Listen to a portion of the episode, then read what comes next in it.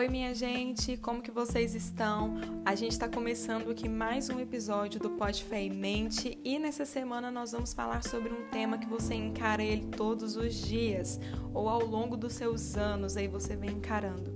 E nada mais, nada menos do que errar. Como você tem lidado com os seus erros? como que você lida com eles, né? Porque encarar é diferente de lidar. Encarar todo mundo encara, mas lidar nem todo mundo lida da forma correta. E assim, a gente já deveria ser especialista em nós mesmos. Digo nas nossas necessidades, nas nossas limitações, porque quando eu me conheço, eu sei lidar comigo e sei ter também habilidades para lidar com problemas e com outras pessoas. Mas essa é uma verdadeira utopia. Ninguém se conhece por completo. Tudo na vida é um processo. E eu sempre digo aqui, a inteligência emocional ela parte da busca ali do autoconhecimento. Então vale a pena você investir nesse processo de se conhecer. Digo que é processo porque é um processo mesmo. É um processo que leva tempo, leva esforço. A gente precisa buscar entender o que, que a gente está sentindo, por que, que a gente tem certas atitudes e como é, evitá-las, como não ser aflorado pelas nossas emoções. E aí eu te pergunto, então, como você está lidando aí com os seus erros ou como você lidou com alguns erros que você teve aí na sua vida? Isso é muito importante, porque muitas pessoas é, iniciam a forma de lidar justificando os seus erros, mas justificar não absolve o seu erro, porque aqui a gente não está falando de acusação, mas de erros que você já fez, já sabe que, que aconteceu na sua vida. Uma pessoa ao ser acusada é uma suposição e ela tem o direito de calar ou de se justificar. Mas justificar erros que já aconteceram não funciona. O que temos que fazer é assumir que erramos, primeiramente para nós mesmos e saber lidar com esse erro. Nem sempre erros vão poder ser consertados. Isso é uma utopia, uma ilusão, um conto de fadas. Falar assim, eu vou ali agora consertar o meu erro. Porque não dá para a gente mudar o passado. A gente não tem superpoder para mudar uma ação que a gente já teve.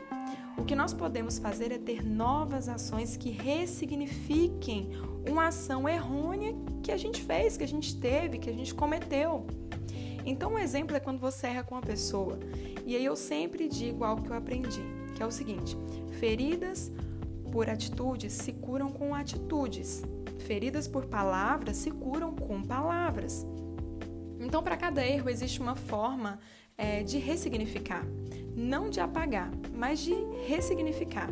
Claro, isso leva tempo, é, porque quando se trata dos nossos relacionamentos familiares, amizades, de pessoas em si, não depende só de você, mas da pessoa que você está lidando. Então, se você errou com ela, ela possui as razões e o direito do espaço ali pessoal dela e do tempo dela também para aderir a essa situação que vocês viveram, que vocês passaram. Mas o que fazer quando a gente está diante disso? A gente já vai começar aqui pontuando esses dois pontos. O que fazer quando a gente está diante de um erro com alguém, quando a gente erra com alguém? Primeiro, eu preciso fazer a minha parte de ressignificar. Se eu desejo ter um recomeço, uma aliança reconquistada daquela pessoa, eu preciso ter paciência com o processo dela.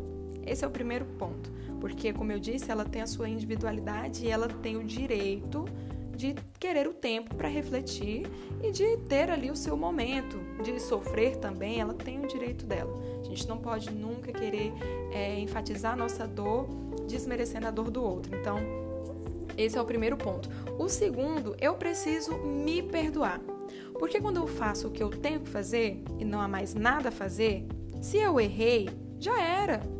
Pare de ficar idealizando ações que você não teve, pare de ficar promovendo pensamentos de ações ali, idealizando. Ah, se eu tivesse feito diferente, se eu tivesse pensado diferente, se eu tivesse dito diferente. Isso é sofrer sem poder ser socorrido. Uma coisa é você lançar suas lamentações ali na sua oração e permitir Deus é, te levantar, te curar. Outra coisa é você ficar lamentando para si mesmo, sendo que nem suporte para se socorrer você tem. O pior ainda é quando as pessoas lamentam para os outros, né?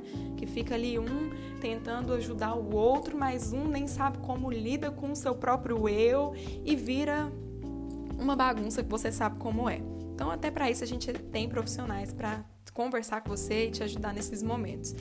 E aí hoje, é, do que mais existem são mães que lamentam a forma que criaram seus filhos, filhos que lamentam como agiram com seus pais, pessoas que lamentam como agiram com Deus, com seus amigos. O lamento pode até ser aceito no processo do aprendizado ali, de ver onde errou para evitar errar novamente. Digo evitar porque a gente não pode nem falar assim, não, eu nunca mais vou errar na minha vida. A gente está sujeito, porque a gente está sujeito a tentar, está sujeito a ter ações e as ações também estão sujeitas a falhar em um certo momento. Então a gente tem que dizer, eu vou buscar ser alguém melhor todos os dias, mas se eu errar, eu vou, eu vou me consertar e eu vou me recompor ali e começar de novo. Eu vou ter essa, esse aprendizado ali para mim, para mim não errar ali naquela mesma situação, porque aí já é uma tolice em dobro eu errar no mesmo lugarzinho. Então eu preciso aprender com os meus erros e prosseguir, certo? Então assim, é normal a gente sentir a dor, lamentar, Ninguém erra porque quis. Se quis, isso já tem outro nome, isso pode ser vingança, maldade, mas erro não é, porque erro é erro. Então, se lamentar, mesmo sendo bom para refletir, precisa ter um limite. Eu preciso dar lugar para o aprendizado verdadeiro, que é o quê? É eu aprender com aquele erro e eu gerar arrependimento. O arrependimento são novas obras, novas posturas, novas palavras, novas atitudes. Então, se você errou com seus filhos, com seus pais, com seu esposo, esposa, amigo, para Deus, peça perdão e mude suas atitudes. Não se condene. Não se condene. Jesus nunca disse: se você errou, fuja de mim, pois eu não te recebo. Pelo contrário, ele diz que não rejeita um coração quebrantado e humilhado, arrependido. Deus não rejeita. Deus não expulsa da presença dele um coração que está ali quebrantado, arrependido, sabe, rendido aos pés dele. E quando alguém não quer me perdoar, porque assim, talvez você pense aí, é, Deus faz isso, Deus nos aceita, nos recebe, mas as pessoas muitas vezes não. É, é simples, é o que a gente falou. Dê espaço, dê tempo. Quando já se fez o que tinha que fazer, o tempo e a oração é o melhor remédio. Mas o primeiro passo é entender que a responsabilidade de lidar com o erro é sua, é seu. Então abraça a responsabilidade. Não espere ninguém fazer isso por você. Abandone a síndrome lá de Adão e Eva, de culpar os outros pelos seus erros e assuma: eu errei, mas eu vou tomar posições eu vou buscar ressignificar e eu vou me perdoar por isso também, porque Jesus já me perdoou, Deus já me perdoou e eu preciso aceitar também esse perdão. E aí, quando a gente fala, quando a gente falou ali dos passos de como agir quando erramos com alguém, a gente enfatizou então o perdão de si mesmo. E a gente precisa falar mais sobre isso, porque isso ainda é uma, uma questão que pega muito na nossa sociedade, das pessoas não saberem se perdoar. Porque se perdoar deveria ser simples, mas não é por quê? Porque a gente sente. Foi o que a gente falou aqui, a gente tem emoção, a gente é, tem sentimentos. Uma pessoa que consegue ser fria diante do erro está doente emocionalmente, está doente psicologicamente, porque sentir mostra que você é saudável. Um exemplo disso é que a gente mede um psicopata nessa análise. Ele é 0% emoção, ele não sente. Por isso ele mata, estupra, rouba, trai, tudo com muita frieza, sangue frio mesmo, e não sente remorso, nem dor emocional, nem arrependimento. Muito mais mudanças. Né? Então, até a dor física de um psicopata é diferente a alguém sem a psicopatia. Por isso que o psicopata quase nem sente dor, o cérebro dele é disfuncional. Então, se você está sentindo, agradeça a Deus. E se você não está sentindo, busca ajuda, porque isso não é normal, tá bem?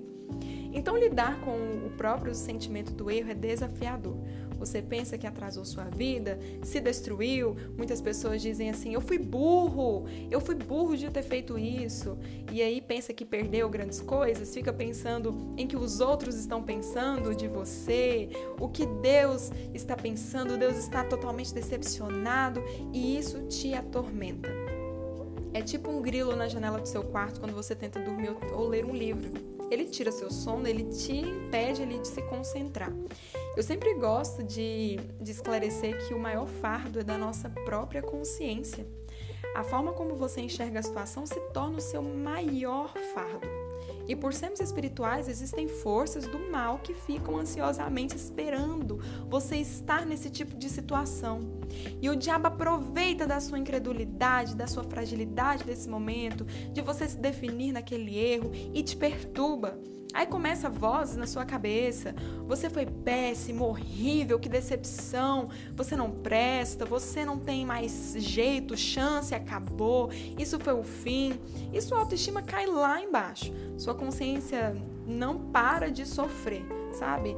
E, e isso te faz impedir até de ver a solução.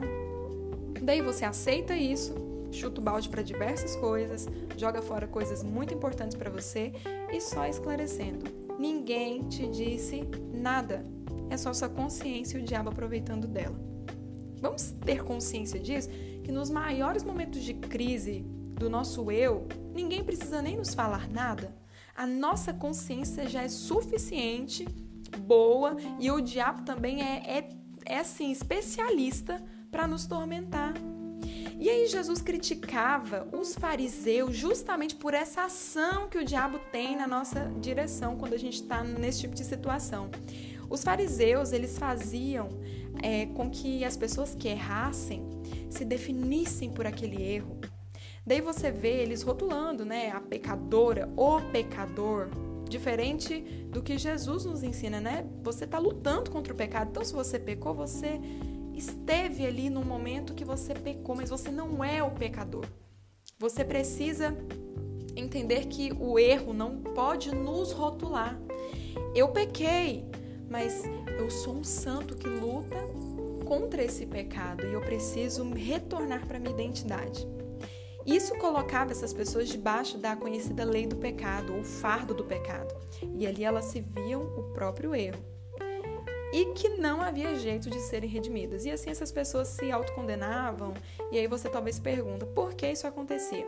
Eu vou te mostrar que não só acontecia como ainda acontece hoje, o porquê diante do erro acontecia é, essas coisas.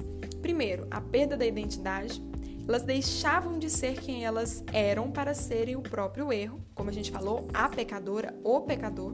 E eu te digo aqui, o seu erro não resume sua identidade, você não é o seu erro. Você não é o seu erro. Repita isso para você, diga eu não sou o meu erro. Eu não sou isso. Segundo, elas abraçavam a culpa em forma de condenação. A culpa não deve ser ignorada. Atenta para isso. Lembra da autorresponsabilidade? Eu preciso saber que eu fui culpado mesmo de fazer aquilo. Mas ela não deve ser o nosso fim. Jesus morreu por isso e ressuscitou para nos mostrar que a culpa deve nos conduzir ao arrependimento, porque Deus não nos rejeita, mas nos ressurge no amor, na bondade e nos dá uma nova chance. Ele nos redime. E aí o apóstolo Paulo esclarece, esclarece bem sobre essa lei do pecado em Romanos 7, 22 ao 24, quando ele diz assim. Porque, segundo o homem interior, tenho prazer na lei de Deus, ou seja, segundo o meu espírito, eu tenho prazer na lei de Deus. Mas vejo nos meus membros outra lei, que batalha contra a lei da minha mente, da minha consciência, e me prende debaixo da lei do pecado que está nos meus membros. Miserável homem que sou, quem me livrará do corpo dessa morte? A verdade é que a lei do pecado aprisiona até hoje e a batalha acontece na nossa mente, na nossa consciência. Foi o que falamos. O diabo tem interesse na sua mente. Se ele domina a sua mente, ele te conduz à condenação de si mesmo. Mas a forma de lidar com erros é aprendida, assim como aqueles povos lá da época de Jesus lidavam com o erro de uma forma tão incrédula, sem amor, sem misericórdia, chegando a apedrejar uns aos outros e esquecendo que eles também tinham traves nos seus próprios olhos. Jesus fala isso. Nós também aprendemos a lidar com os nossos erros e com os erros dos outros. Entenda, você precisa de duas aceitações nesse mundo, acima de qualquer coisa. A primeira, ser aceitado por Deus. E a segunda, ser aceitado em ser aceitado por Deus. Eu preciso também me aceitar. Porque não adianta Deus me aceitar e dizer assim, ó, você tá livre é, a partir de hoje, isso não te define, você tem ali a oportunidade de se arrepender, de abraçar sua mudança e eu tô contigo. Você não é esse erro, você não é essa condenação que você pensa. Eu te dei o direito agora de ser livre do pecado, de ser livre dessa condenação. O diabo não pode mais te acusar, você já está justificado pelo sangue do meu filho Jesus por você. Não adianta Deus nos relembrar de tudo isso, de relembrar, porque isso já está bem esclarecido na palavra dele. Se eu não me aceito, se eu não aceito o que Deus já me entregou. Então Deus já rompeu com as barreiras que te separavam dele. Jesus morreu por isso, para quebrar essa barreira. Então hoje decida sair debaixo da lei do pecado, sair da condenação e deixa, deixa Deus te perdoar. Aceita o perdão busca o perdão, muda seu estilo de vida. E se você tropeçar em algum momento, você não é o seu erro, mas você está caminhando por um aperfeiçoamento, por uma, por uma santidade, e aquilo ali não pode te separar da cruz, retorna correndo para a cruz de novo. Sabe qual é o problema? A gente demora demais para agir no que devemos ser rápidos e somos muito rápidos quando precisamos tardar. A Bíblia fala, serdes, tardes, serdes tardios no irar, né? A gente é, prolongar ali, não se irar rápido, que não deve se irar, mas se irar seja tardio né? Mas não deixe o sol se pôr sobre a sua ira, ou seja, não fique irado por muito tempo. Isso, isso é prejudicial a você. Mas eu te digo em também outras palavras: seja rápido para buscar o perdão de Deus, seja rápido para se perdoar, seja rápido para perdoar quem te fere, mas seja tardio para se culpar, seja tardio para se condenar, seja tardio para condenar os outros. A forma que eu lido com o meu erro ou melhor, a forma que eu lido com o erro dos outros, corrigindo aqui, a forma que eu lido com o erro dos outros diz muito como eu lido com os meus próprios erros e a visão que eu tenho de Deus. Por isso, Jesus diz que quem muito ama, perdoa é porque muito foi perdoado. Lá em Lucas 7,47 ele diz isso. Portanto, eu vos digo: os muito pecados dela lhe foram perdoados, pois ela muito amou. Mas aquele a quem pouco foi perdoado, pouco ama. A gente conclui esse episódio aqui que a visão que eu tenho sobre mim, a forma que eu me trato e a visão que eu tenho de Deus ao meu respeito são as bases fundamentais para eu aceitar ser perdoado, para eu me perdoar e ser tolerante e compassivo com os que me rodeiam. Porque se eu não souber lidar com os meus próprios erros, eu condeno julgo e apedrejo os outros. Jesus sabia disso. Jesus era especialista em lidar com pessoas sem autoconhecimento delas mesmas.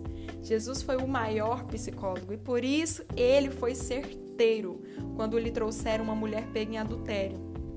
E ele ali desenhando na areia disse: Quem nunca errou, atire a primeira pedra. E todas as pedras foram caindo pelo chão. Sabe por quê? Porque eles não sabiam lidar com seus próprios erros. Eles estavam debaixo dos fardos ali da lei do pecado. E eu só posso tratar alguém com amor e compaixão se antes eu tiver amor e compaixão comigo mesmo. Mas como? Se o amor humano, humano é tão falho? Aí está o segredo. Deus é o amor. E receber o seu amor e perdão é receber o fundamento necessário para nos amar, nos perdoar, amar e perdoar o nosso próximo. E ficamos por aqui. Espero que você tenha aprendido a importância de saber lidar com seus erros e com os erros dos outros e que você não permita perder sua identidade. Não carregue a culpa como condenação. Lembre-se quem você é. Lembre-se que Deus não te criou como um erro, mas como a criação que deveria governar e habitar debaixo dos cuidados dele. Jogue os fardos na cruz e seja livre, pois Cristo já pagou o preço necessário para isso. Deus te abençoe. Envie essa mensagem para pelo menos 10 pessoas aí, 10 contatos do seu WhatsApp e abençoe outras pessoas também. Até o próximo Pode Fé em Mente na semana que vem.